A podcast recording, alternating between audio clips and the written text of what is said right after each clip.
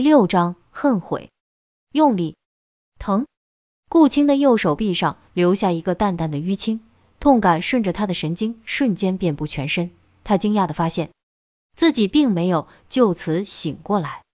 不是说拧自己的手臂就能从梦中醒来吗？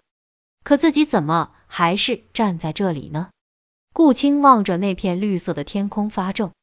长长的街道一直延伸到地平线，四周一座大厦的轮廓模模糊糊的立在前方的街道尽头，看上去就是自己上班的地方——腾龙大厦，但又似是而非的看不真切。顾青彷徨的顺着街道前行，不时回头张望着，心中火急火燎的，急切的想看到一个认识的人。突然，一个年轻男人的身影和顾青擦肩而过。顾青没看到他的脸，只觉得那人既有些像宇文，又有些像刘天明。他连忙回头，可那身影已经消失在人海中。顾青想大声喊叫，却发不出半点声音，他只能呆立在那里，看着一个又一个脸色青绿的陌生人从面前走过。滴滴滴，顾青一惊，喇叭声过后，竟然和上次梦中一样，又有一辆公共汽车停在了路边。看那车上空无一人，自动门打开后便一直停在那里，倒似专程来接顾青一般。鬼使神差的，顾青又踏上这辆公车。上车后，他特地留心了一下开车的司机，还好，那只是一位普通的中年大叔，并不是什么怪异的孕妇。空空的车厢，顾青仍然选择了上次梦中坐过的那张椅子坐下。随着公车的启动，他的心跳逐渐加速。顾青不知道自己期待着什么，在这个诡异的梦中，似乎有什么事情必然要发生。公车再次停靠在某一个陌生的站台，顾青死死的盯着车门的方向，上来的会是什么人呢？来了，顾青一阵头皮发麻，上车的人果然又是一个大肚孕妇。顾青没打算站起来，车上这么多空座位，用不着他让座吧。车厢内有些背光，顾青看不清那孕妇的脸，他心头害怕，便扭头望向窗外。可那孕妇竟颤巍巍的走到顾青的身边来了。顾青感觉到那孕妇就站在自己身边，他鼓起十二分勇气，慢慢回过头来，陡然间看见了那孕妇的脸。顾青尖叫着站起来。哦不，顾青只是坐了起来，他还是坐在自己的床上，噩梦在一瞬间被终止。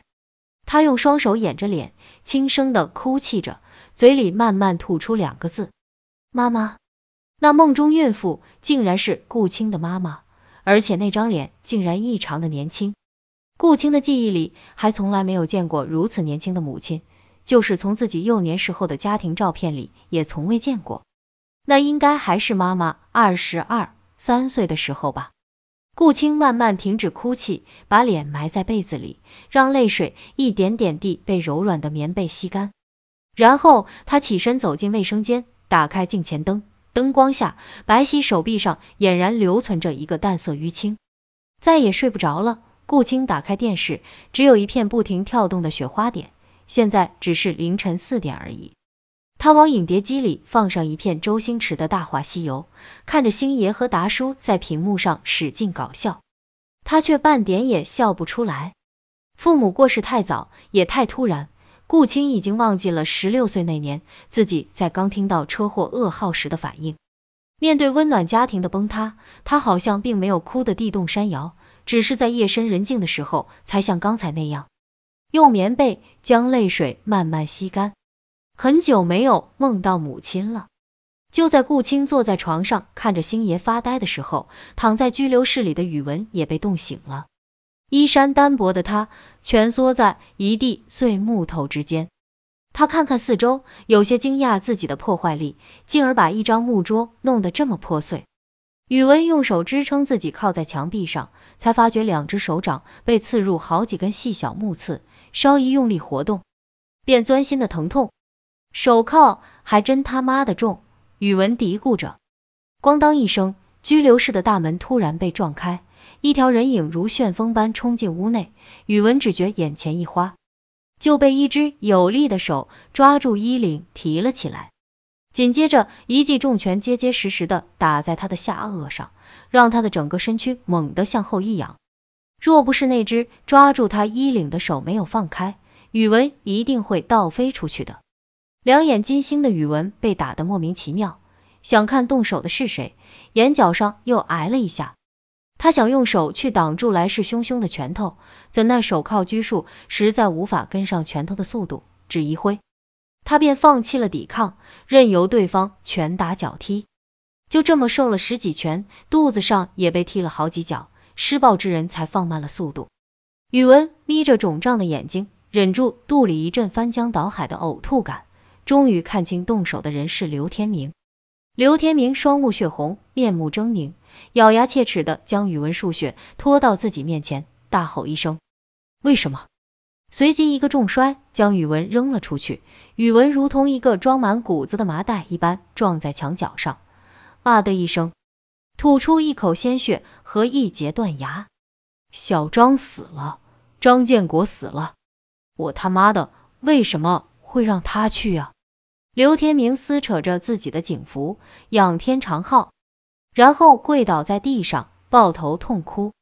宇文喘息着，用手抹去嘴角渗出的血丝，眼神中流露出一股悲凉。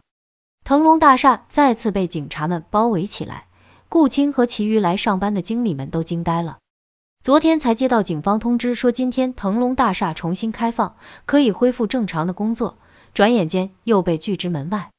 一个陌生的一级警司找到顾青和陈词。解释说，这只是因为找到一些比较重要的涉案证据，还需要进一步调查，故而再封闭一日，随即就将腾龙公司的员工们全部疏散了。陈慈点头哈腰的将那位警司送走后，又苦着脸回到顾青身边。顾主管，今天不会又要在对面租酒店开会吧？顾清凭直觉感到大楼里发生的事情一定不会简单，又想到昨夜宇文所说的那些话。早已无心理睬公司的那些破事，他僵硬的笑了笑，对陈慈说道：“陈经理，警察老这么折腾，大家上班也不安心。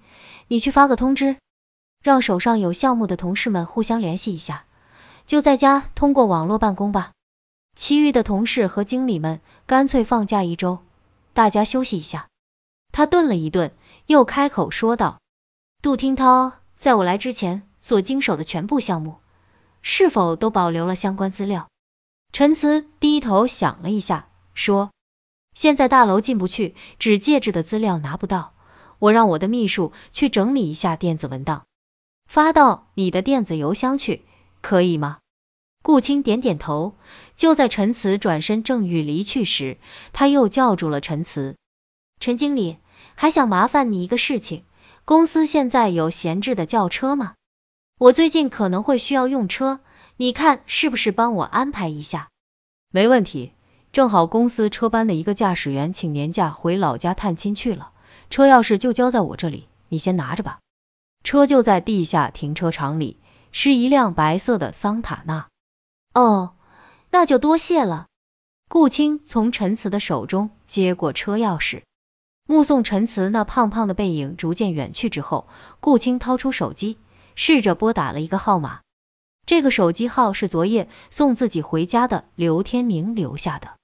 手机响了好久才被接通，只听到那边人声嘈杂，混乱不堪。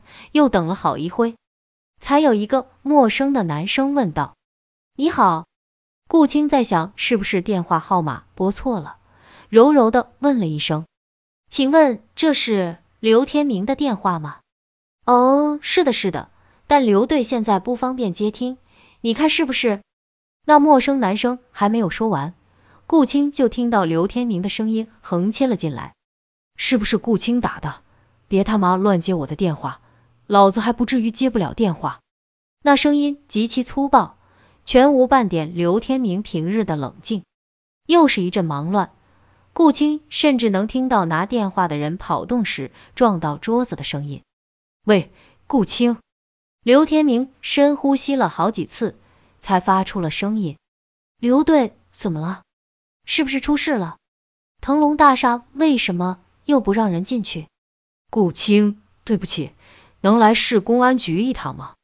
一个小时之后，在刘天明的办公室里坐着三个人，一个是语文数学，他面目青肿，浑身伤痕累累，加上身上的衣服被撕破了好几处，简直就像一个行窃失败后被痛打的小偷。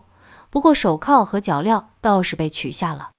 另一个是刘天明，他的眼圈通红，神情悲痛，警服胸前的几粒纽扣也不知道飞哪去了，露出贴身的白色汗衫。三人中看上去最正常的，就只有顾青了。两位大概都已经知道，张建国和王菲两位同志在昨晚的调查中以身殉职了。刘天明说完第一句话，声音就有些呜咽。顾青在刚到警局的时候，便从那些乱成一团的警察口中听到了这一噩耗，但现在再次从刘天明口中得以验证，还是感到非常的震惊。不仅震惊人生别离无常，昨夜才见到的生龙活虎的两个小伙子，今天却已阴阳相隔。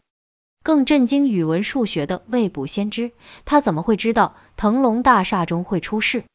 刘天明努力控制了一下自己的情绪，缓缓的说道：“昨夜在我送顾青回家之后，就给张建国打了一个电话。那时候他和小王刚到腾龙大厦的一楼。”正准备坐电梯上二十五楼，也就是大厦机房所在的位置。我叮嘱了几个需要注意的细节，就挂了电话。二十分钟后，我的手机突然响了，接通后，那边并没有说话的声音，只有人跑动的脚步声和沉重的喘息声。我以为是小张的手机忘了锁键盘，又误拨过来了。后来才知道，那时候他已经说不出话了。紧接着。我听到电话那头传来连续的两声枪响，之后便是小张凄厉无比的惨嚎，那声音到此刻都仍在我耳边回响。当时我被吓呆了，好一会儿才反应过来，开车赶到腾龙大厦，在二十三楼，我找到了王菲。刘天明的声音开始颤抖，或者说，那应该是王菲。我只看到一团扭曲成螺旋锥状的肉体，那肉体的四周溅满鲜血和碎肉。若不是滚落在一旁的警帽和那堆血肉模糊的东西间有一个二级警员的警衔标志，我怎么也不会相信那就是王菲。惊恐万分的我大声呼喊着张建国，但周围只是死一般沉寂。我在王菲的遗体边看到一条黏黏的拖动痕迹，顺着这条痕迹的去向，我从消防通道下到二十二层。在二十二层楼道的尽头，我看见了小张。说到这里，刘天明再也按捺不住，猛地一拳砸在桌子上，把顾青吓得一抖。